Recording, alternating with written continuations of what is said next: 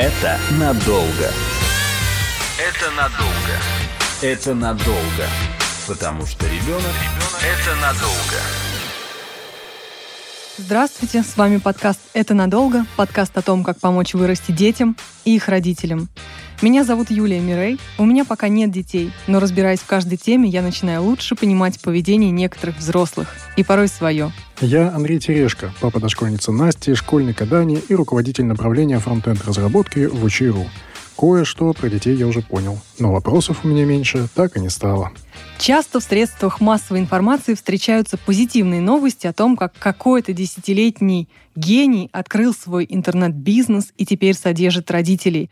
Детское предпринимательство сегодня не такая уж и большая редкость. Мы хотим поговорить об этом с людьми, которые не понаслышке знают, как ребенку начать свой бизнес. Мы поговорим об этом с владельцем бухгалтерской компании, бизнес-консультантом, мамой дочери предпринимателя Натальей Ненашевой, владелицей бренда женской одежды 17-летней Дарьей Ненашевой и управляющим партнером бизнес-школы для детей, сооснователем Евразийского детского сообщества Алией Маулешевой. Здравствуйте. Здравствуйте. Добрый день. Добрый день. Здравствуйте. Я смутно помню, что у меня в детстве была попытка построить бизнес, основанная на доступе к э, использованным капельницам благодаря родителям-медикам. Тогда были популярны плетеные игрушки из капельниц. И Наверное, в каждой машине висела такая рыба плетеная. Не помню причин, но припоминаю, что бизнес прогорел. Скорее всего, из-за слабой маркетинговой стратегии. Э, драйвером в то время для меня были, конечно, деньги. Позже, основав и закрыв стартап в осознанном возрасте, я понял, что предпринимательство — это в первую очередь не про деньги, а про способ изменения мира — Деньги – это просто метрика востребованности. Именно такое отношение мне бы хотелось передать своим детям. Дарья, что послужило драйвером для вас на старте и что является им теперь? Драйвером для меня на старте послужила, наверное, моя детская мечта. Я очень хотела находиться в творческой сфере, очень хотела создавать а, что-то красивое, то, что будет украшать а, людей и женщин, девушек разных возрастов. И оттуда как раз-таки появилась идея создания своего бренда, и вот так вот я к этому пришла. То есть деньги вообще не были драйвером, не, не, расш... а, не, не брались в расчет? Конечно, были. Я считаю, что в принципе это нормально, потому что хочется иметь материальную независимость от родителей. Но я все-таки считаю, что такой посыл который идет из души, творческий, он все-таки сильнее и быстрее тебя двигает, а деньги, конечно же, само собой уже помогают тебе. А мне хочется вот вообще спросить, насколько полезно детям заниматься своим бизнесом и думать о деньгах? Алия, вы общаетесь с детьми каждый день, как на них это влияет? Не портит ли э, деньги наших детей? Я абсолютно согласна с вами э, в том, что бизнес в первую очередь это не только получение максимально финансовой выгоды, прежде всего это про инновации. То есть это подход к найти решение к какой-то жизненной ситуации через призму возможностей. Поэтому те ребята, с которыми мы работаем в рамках нашей образовательной деятельности, и вообще ребята, которые занимаются развитием предпринимательского мышления и предпринимательских проектов, в первую очередь это ребята, заинтересованные в развитии, э, в реализации своей идеи. А деньги — это уже второстепенно. Если ты сделаешь свою идею хорошо, и твой продукт действительно понравится и зайдет, то деньги — это дополнительная мотивация, которая тебе поможет заниматься этим продолжительное время. А что такое вообще вот это пресловутое мышление предпринимателя? На самом деле очень популярный термин. Э, мышление... Да, но непонятный. Непонятный, особенно для тех, кто не занимается предпринимательством. На самом деле это очень много про определенный взгляд на мир, и определенное отношение к жизненным ситуациям, которые с тобой возникают. Конечно, если говорить вот прям про конкретные навыки, которые мы сейчас выделяем, не только мы, но и очень многие эксперты образовательные и люди, которые занимаются предпринимательством, это и гибкость мышления, это и креативность, это и критическое мышление, это умение самоорганизовываться, адаптативность, а вообще в наших реалиях это еще и выносливость, то есть уметь адаптироваться к всем ситуациям, которые происходят, и не теряя духа и веры, продолжать инновации, адаптировать ситуации, продолжать работать дальше. Мне кажется, что вот то, что вы сейчас перечислили, в любой сфере очень полезно. Будь то ты даже, не знаю, там, э, ремонтируешь батареи, все равно тут нужен и креативный подход, и умение анализировать ситуацию и так далее. То есть а чем именно вот предприниматель отличается от другого человека, любого? Безусловно, вот те навыки, о которых мы говорим сегодня с вами, это такие универсальные навыки, поэтому, наверное, тренд на обучение детскому предпринимательству, он и появился в нашем образовании образовательном пространстве, поскольку все, чему обучаются ребята в рамках вот развития собственного бизнес-проекта, это такие универсальные навыки, которые помогут всегда и везде. Для того, чтобы более предметно понять, как же это транслируется так или иначе. Например, в 2020 году в рамках а, Всемирного экономического форума было опубликовано пять самых главных навыков. И один из главных из них — это умение решать сложные задачи. То есть именно problem-solving skills — то, как ты можешь решить любую задачу. И это является ключевым, а, конечно же, умением везде. Ну да, как один предприниматель э, сказал, что и я отличаюсь тем, что мне нравится решать проблемы. И вообще весь бизнес — это про проблемы, про то, как они получаются, и про то, как их решать. Вот, Андрей, ты как предприниматель, как думаешь? У меня не то, чтобы супер большой предпринимательский опыт, но по моему опыту самое большое, что предприниматель вообще обычно делает, помимо того, что он решает проблему, он берет на себя риски. И готовность брать на себя риски, это, наверное, вот такой важный, важный навык. И мне слабо представляется, как вообще готовить к этому детей. Собственно, поэтому... А я вот хотел спросить у Дарьи, по вашему мнению, э, какой главный навык для предпринимателя, и можно ли подготовиться к рискам, которые с этим идут? А, главный навык, я думаю, что уметь подстраиваться под обстоятельства, осознавать а, то, что тебе еще всегда есть чему учиться, и чтобы твое внимание всегда было на чеку, потому что действительно предпринимательских рисков очень много. Я думаю, что в любой сфере какие-то незапланированные проблемы, нюансы, они всегда возникают, и просто нужно иметь терпение, быть к этому готовым, насколько это можно вообще. А мне бы хотелось спросить вот у Натальи, а скажите, пожалуйста, с какого возраста можно уже понимать, что бизнес-идея ребенка может действительно выстрелить и приносить какой-то доход. С какого возраста надо относиться к идеям детей серьезно? Давайте начнем с того, что этот проект не первый Дашин. Она делала первые шаги. Я помню, когда мне позвонил учитель э, первого класса и говорит о том, что ваша дочь э, спекулирует фенечками в школе, и она продает это по 50 рублей за штуку. Вы, пожалуйста, разберитесь дома с ребенком. Нам такие тут вопросы, в принципе, не нужны.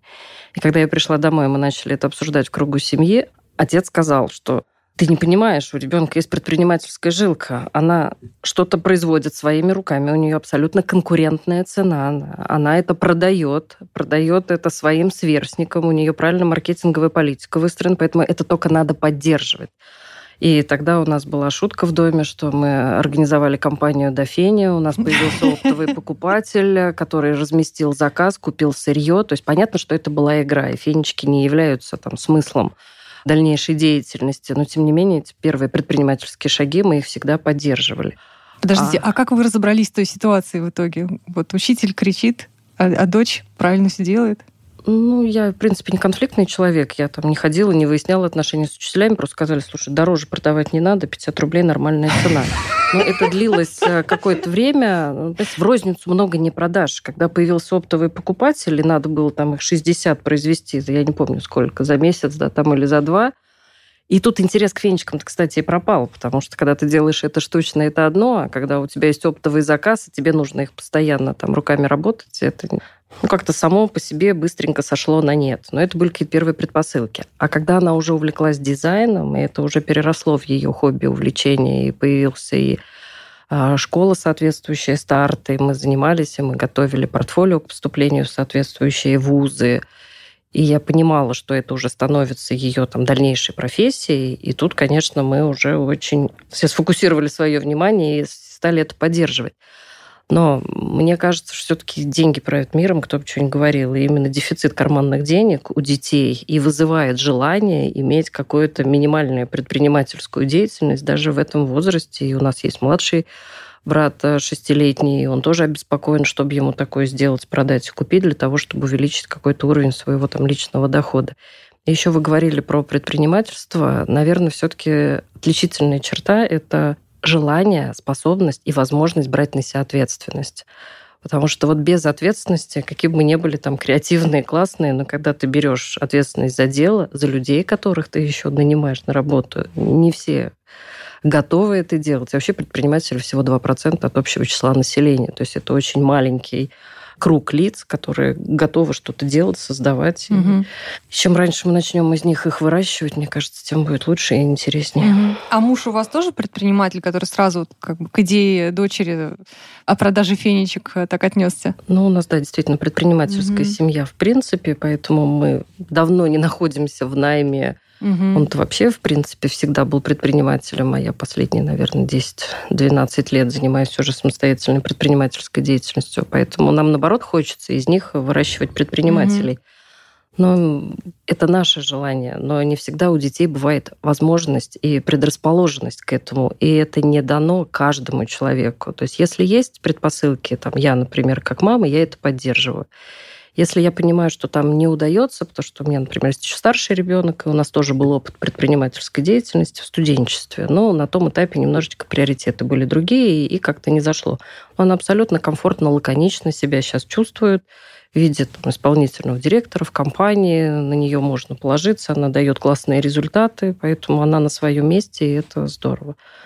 Но Мгм. дать возможность попробовать надо. Зайдет, не зайдет, это уже вопрос детей. Мгм. Ну, с одной стороны, я должен, да, согласиться про ответственность. Собственно, самое тяжелое было в все- всей моей вот этой истории э, с предпринимательством, открытием стартапа, это увольнение людей, когда нужно было закрывать бизнес.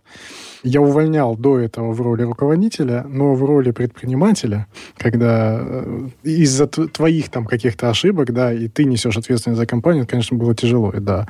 Э, э, Эти вещи прям ну, чувствуются. А как родитель, я сейчас услышал очень опасную вещь, нотку про высшее образование.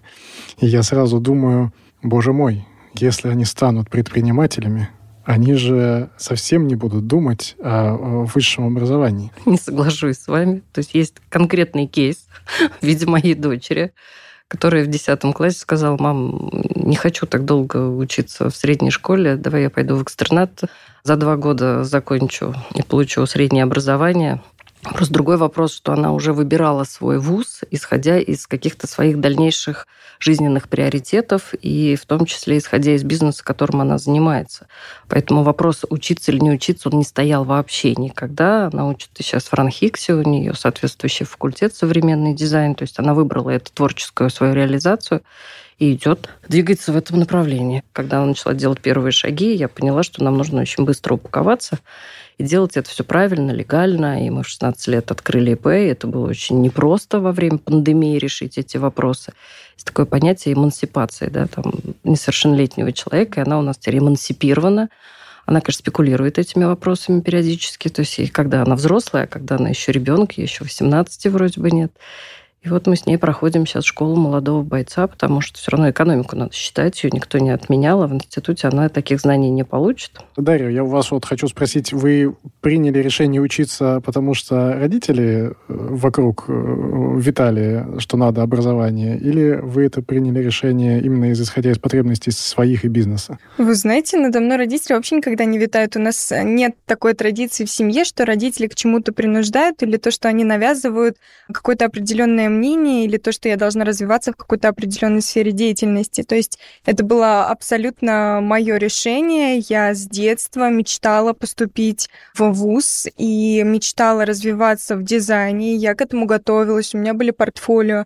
Эта вся эпопея началась, наверное, лет с 10, с 9 как я, в принципе, уже определилась со своей деятельностью. И это сугубо мое личное желание, и я на самом деле считаю, что нужно иметь высшее образование. Другой вопрос, если я работаю в творческой сфере, я думаю, что не обязательно получать образование именно в творческой сфере. Можно получить экономическое, либо какое-то финансовое. Это будет даже полезнее, потому что творческие какие-то свои навыки ты можешь развивать в процессе работы, жизни, каких-то дополнительных курсов. А вот то, что связано с деньгами, с финансами, это действительно нужно уметь. И здесь мне, безусловно, помогает моя мама. Она меня в это во все однажды окунула. И сейчас я уже стараюсь развиваться и разбираться в этом сама. Поэтому высшее образование, на мой взгляд, оно обязательно. Другой вопрос, какую вы должны выбирать там направленность и сферу, в которой вы учитесь. Это надолго. Это надолго. Это надолго. Потому что ребенок, ребенок это надолго.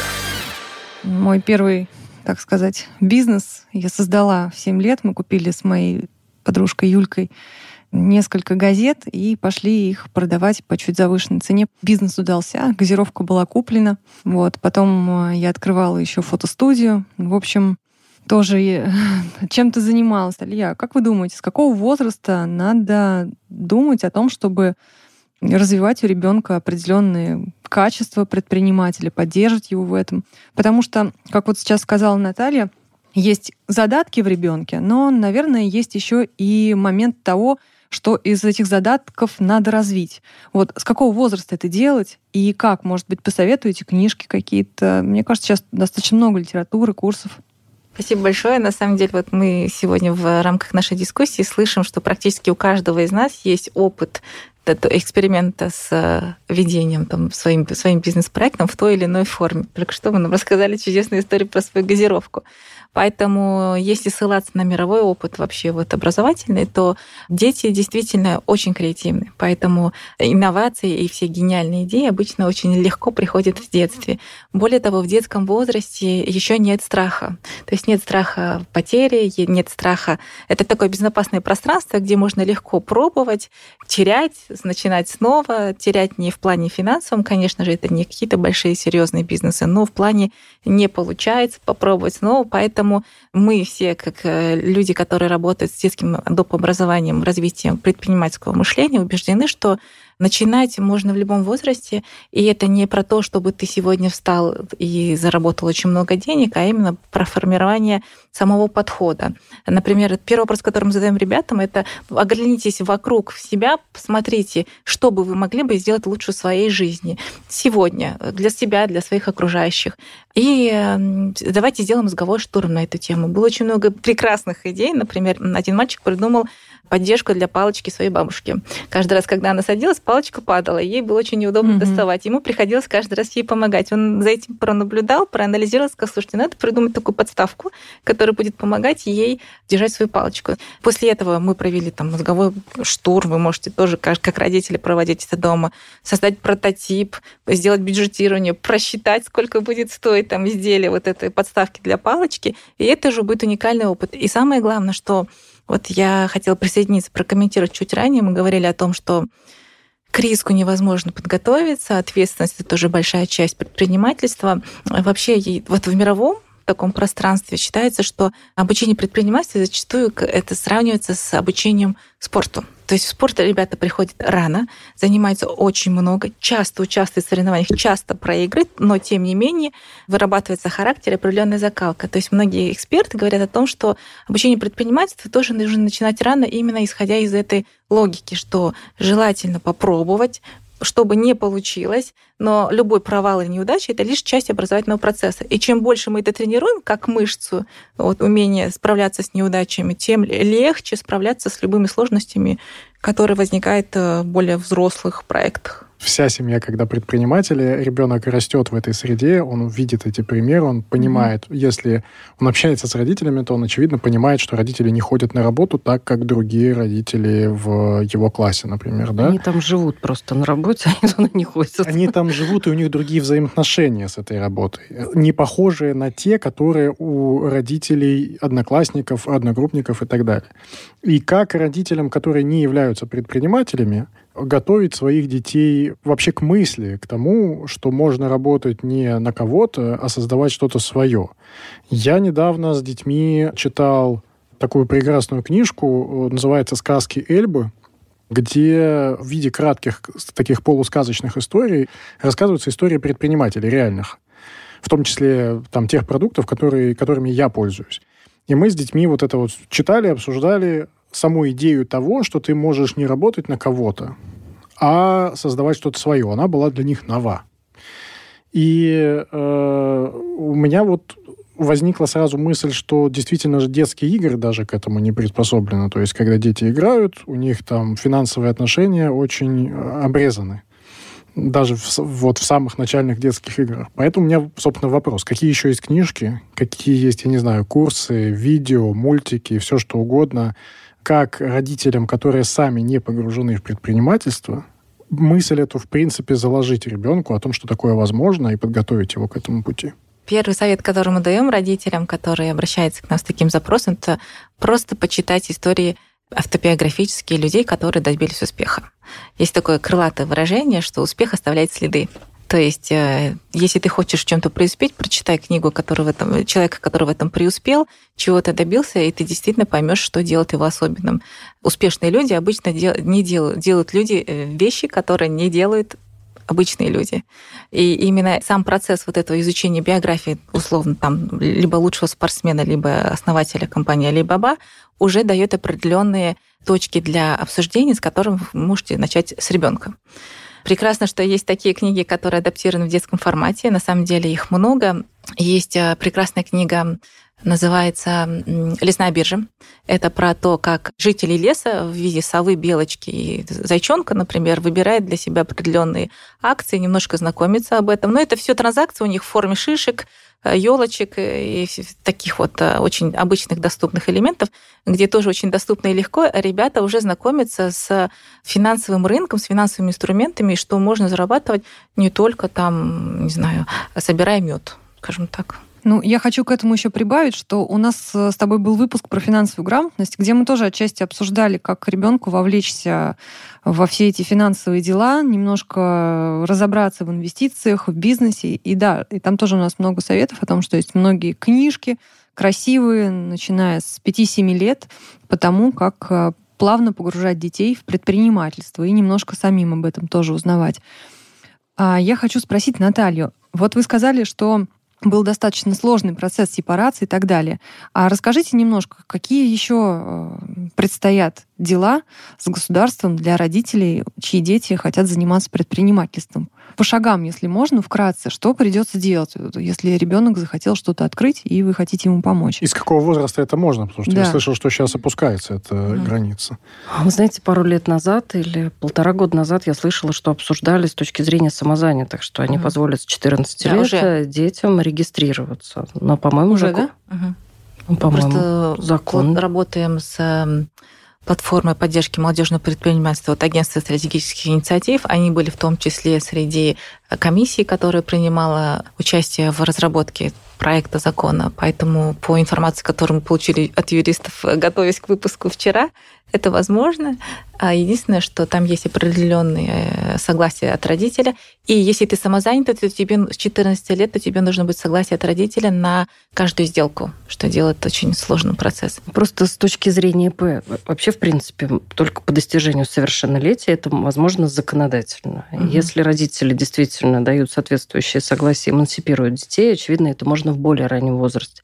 Единственное, что я не понимаю, как это работает с точки зрения самозанятых, потому что это электронный сервис, в котором ты регистрируешь регистрируешься, а там исключительно формальный подход. Ты дату рождения вводишь, и если она не попадает, ты не можешь пройти к следующему шагу.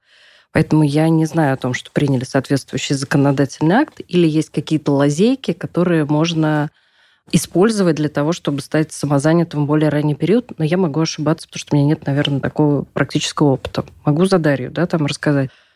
Ну, во-первых, когда человек делает первые предпринимательские шаги, маленький он, большой, во-первых, не надо сразу, в принципе, идти и регистрироваться, потому что это все первое уже определенное вложение, а второе – это определенная легализация, и ну, это следующий этап развития. То есть нужен какой-то пробный тестовый период, когда ты просто понимаешь, идея заходит, не заходит, там, продукт нравится, не нравится, люди тебе готовы за это платить какие-то деньги, не готовы. Если там несколько раз получить деньги на карточку, это не критично. Другой вопрос, когда ты уже понимаешь, что ну, необходимо но действительно придавать этому форму. Действительно уже опасно принимать эти платежи на карту. И у нас такой период как раз случился в пандемию, когда прям вот всех закрыли и поперло. Тут уже деваться было некуда, и мы дистанционно прошли этот путь. Действительно требуется нотариальное согласие от родителей, и это подается обычная процедура регистрации индивидуального предпринимателя. Потом следующий шаг, например, открытие банковских счетов. Сбербанк нам отказал, потому что они потребовали подтверждение органов опеки, а в тот период все было закрыто. Но вот Альфа-банк, например, оказался к нам очень лояльным. Они сразу же перезвонили, понимая, что в июле засветился новый ИПшник, и с моим присутствием, с подписанием соответствующих документов мы открыли все счета, подключили все соответствующие кассы и начали торговать, что называется, официально. Поэтому, да, упаковаться надо, юрлицо надо открыть, расчетные счета надо открыть. Там уже у нас учетные функции начинают возникать, потому что, чтобы что-то продать, нужно что-то купить или это нужно произвести. Тут начинается себестоимость, тут нужно считать экономику. В разных регионах есть э, программы по поддержке индивидуальных предпринимателей, когда лицо, занимающееся производственной деятельностью в течение двух лет, освобождается от уплаты налога. То есть вот это очень классная преференция, когда ты, в принципе, это можешь делать. Единственное, что это действует во всех регионах с разным перечнем э, продукта, который ты производишь. Но торговля туда не попадает, они в основном поддерживают именно производителя. Москва в этом году из этого списка вышла. Есть ли какая-то помощь, есть ли где-то какие-то ресурсы, э, куда можно обратиться? Да есть платформа развития молодежного предпринимательства от Агентства стратегических инициатив, на которой э, есть ссылки на очень большой объем информации с разных источников, и где можно получить дополнительную там, юридическую консультацию, оставить заявку. Угу. Есть э, сервисы соответствующие, например, деловая среда. Это экоплатформа сберегательного банка, угу. где есть огромное количество информации, которую ты можешь получить. Другой вопрос, что нужно правильно задать вопросы для того, чтобы получить на них правильные ответы. Там любой банк сейчас приди, начни открывать расчетный счет, они тебя проконсультируют, покажут, сервисы тебе все предоставят, которые ты можешь использовать для каких-то первоначальных учетных функций. Можно я еще добавлю про меры господдержки? Они действительно есть разные и сложные, это всегда непростой процесс. Но помимо этого, для любого начинающего предпринимателя есть такая платформа, как краудфандинг. Она становится популярной в России. Мы уже работаем с некоторыми из них. А, например, платформа Boomstarter, она является одной из самых больших, где можно разместить свою идею бизнес-проекта, а, если ты ее действительно красиво мотивируешь, объяснишь и упакуешь, то очень многие молодые предприниматели успешно собирают э, приличные суммы на реализацию той или иной идеи. Иногда, конечно, если интересно, можно зайти посмотреть, какие проекты собрали больше всего денег. Зачастую это бывают самые неожиданные проекты, но тем не менее это есть такой механизм, к которому часто прибегают именно люди, которые занимаются молодежным предпринимательством. Все-таки мы сегодня говорим о двух группах людей, вот, так что это тоже можно попробовать. Угу. Ну, что касается Москвы, есть еще программу «Малый бизнес Москвы», и они поддерживают предпринимателей до 30 лет, когда просто на основе бизнес-плана выдают деньги, по-моему, 30 или 60 тысяч рублей, которые даже не надо возвращать, если бизнес не удался. Эти возможности есть, и для тех, кто ищет, э, можно бесплатно получить очень много консультаций и информации, это правда. Я являюсь там частью тех людей, которые иногда выступают менторами либо спикерами в рамках этой образовательной программы. Поэтому они проводятся на регулярной основе, и есть возможность не только получить какие-то знания, но и получить нетворкинг для молодых предпринимателей. Угу. Тогда у меня вопрос э, к самой нашей героине, к Дарье. Скажите, пожалуйста, было страшно, вот, когда мама сказала, что, ну что, дочь, давай открываться в этот момент, как? Мам так не говорила, поэтому я не знаю, было бы страшно или нет. Э, скорее, страшно не было, потому что ты еще немножечко вот особенно когда это только начиналось, ты не понимаешь вообще, куда ты лезешь, да, скорее было жутко интересно. Бывало не то, что страшно, а скорее не хватало опыта, и ты не знал ответы на многие свои вопросы, когда уже в каких-то производственных моментах начали появляться какие-то проблемы. Вот тогда было немножко жутко. Но в целом было безумно интересно, наверное, так. Как одноклассники, ну, в тот момент, когда они еще были одногруппники, однокурсники, относятся к вашей такой деятельности в качестве предпринимателя, потому что это совершенно нетипично, мне кажется. И я думаю, что это, ну, как-то явно выделялось. Да, это выделялось, но мне кажется, здесь еще очень важно уметь выстроить некие такие границы, как с тобой твои ровесники могут общаться на данную тему. Ты можешь это преподносить в каком-то таком формате смешном, что люди могут прикалываться, люди могут не придавать этому какой-то вес, а можешь завидовать. А можешь изначально выстроить такие границы, что, в принципе, люди начинают наблюдать и ну, как бы мои ровесники, да, дети, наверное, можно так назвать, дети, подростки начинают наблюдать, и им становится интересно. Кого-то мотивирует, кто-то завидует, кто-то там втыкает э, какими-то своими такими смешными детскими способами палки в колеса, да, но все-таки, когда люди уже начинают видеть, допустим, в соцсетях, люди, дети, вот, уже начинают видеть в соцсетях какие-то успехи, начинают а, видеть тебя постоянно там в том же самом Инстаграме, что тебя рекламируют и носят какие-то публичные личности, что это уже переходит на такой более публичный формат. Кто-то мне прислал фотографии, как э, в моих ярких костюмах летают в самолете или ходят на улице. Соответственно, уже начинают относиться более серьезно, кто-то уже становится там твоими клиентами, да. Я там. хотела сказать, почему ты не говоришь, что всю женскую аудиторию, в принципе, ты перевела в стадию да, очень, очень много на самом деле. Это фокус-группа, на которой там разрабатываются коллекции, получается обратная связь. Это не фокус-группа. Ну, то есть я не могу сказать, что мои друзья это моя целевая аудитория фокус-группа, но действительно много кто уже, там, не знаю, через э, год, наверное, как я начала этим заниматься, начали поддерживать и тоже покупать нашу одежду. Но изначально все равно требовалось время, никто не говорил, что вау, как круто, давай, удачи тебе, успехов. То есть было по-разному. Там, я не знаю, если говорить про мальчиков, наверное, в школе, то были и подколы, да, какие-то, которые иногда там приходилось как-то, ну, как это обычно бывает, да, как-то а, я не знаю, пояснять и так далее. Но в конечном итоге, вот сейчас, когда я уже на первом курсе института, уже никто не реагирует как-то, так сказать, болезненно, уже как-то более-менее все нормально. Это очень здорово. Это вот, мне кажется, мы сейчас ставили маленький кусочек той самой истории успеха. Я надеюсь, что нас побольше послушают, и это поможет большим, большему количеству Благодарю. людей. Ну что ж, друзья, давайте подытожим.